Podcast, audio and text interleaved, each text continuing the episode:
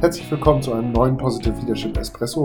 Heute beschäftigen wir uns mit Einwand oder Kritik Flop Nummer 8 an positiver Führung. Viel Spaß. Ein weiteres Gegenargument, Mitarbeiter wollen doch gar nicht alle über den grünen Klee gelobt werden.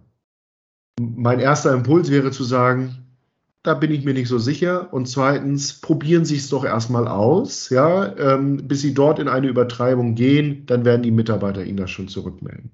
Aber ich möchte Ihnen ähm, davon erzählen, wie ich dazu mit einem äh, Geschäftsführer im Coaching gearbeitet habe, der circa 30 Führungskräfte in der Ebene unter sich hatte und insgesamt ähm, ungefähr 300 Mitarbeiter.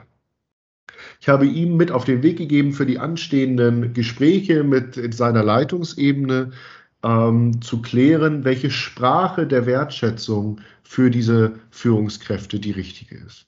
Diese Idee ist angelehnt an die fünf Sprachen der Wertschätzung von Chapman. Und ähm, ja, natürlich gibt es Mitarbeiter, die brauchen einfach mal einen Schulterklopfer. Anderen reicht vielleicht äh, Blickkontakt, ein anerkennendes Nicken, ja. Ähm, oder wiederum andere möchten mal vor versammelter Mannschaft auf ein Podest gehoben, abgefeiert werden, ja, und auf großer Bühne gelobt werden. Und da gibt es dann wiederum Mitarbeiter, denen das hochpeinlich wäre, die dann in diesem Moment am liebsten im Erdboden versinken würden.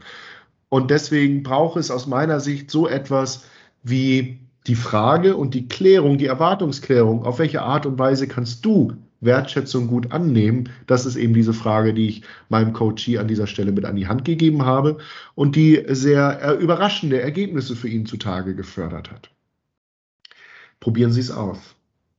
Und zweitens, wenn Sie eben eine Art lokale Sprache, Dialekt für Wertschätzung entwickeln mit Ihren Mitarbeitern und Ihrem Team, dann wird sich das erfahrungsgemäß etablieren, dann wird es als stimmig erlebt werden und ähm, dann kommt noch dazu, dass positive Führung eben ja nicht darum sich dreht, jede Kleinigkeit mit, ähm, mit Sekt und Champagner zu feiern, sondern eben stimmig, da wo wirklich gute Leistung entsteht, wo Stärken zutage treten, ähm, gehaltvoll zu loben.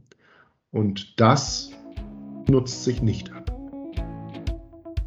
Und damit sind wir am Ende dieser Positive Leadership Espresso Folge. Bis zum nächsten Mal eine gute Zeit. Dein Markus Schweiger.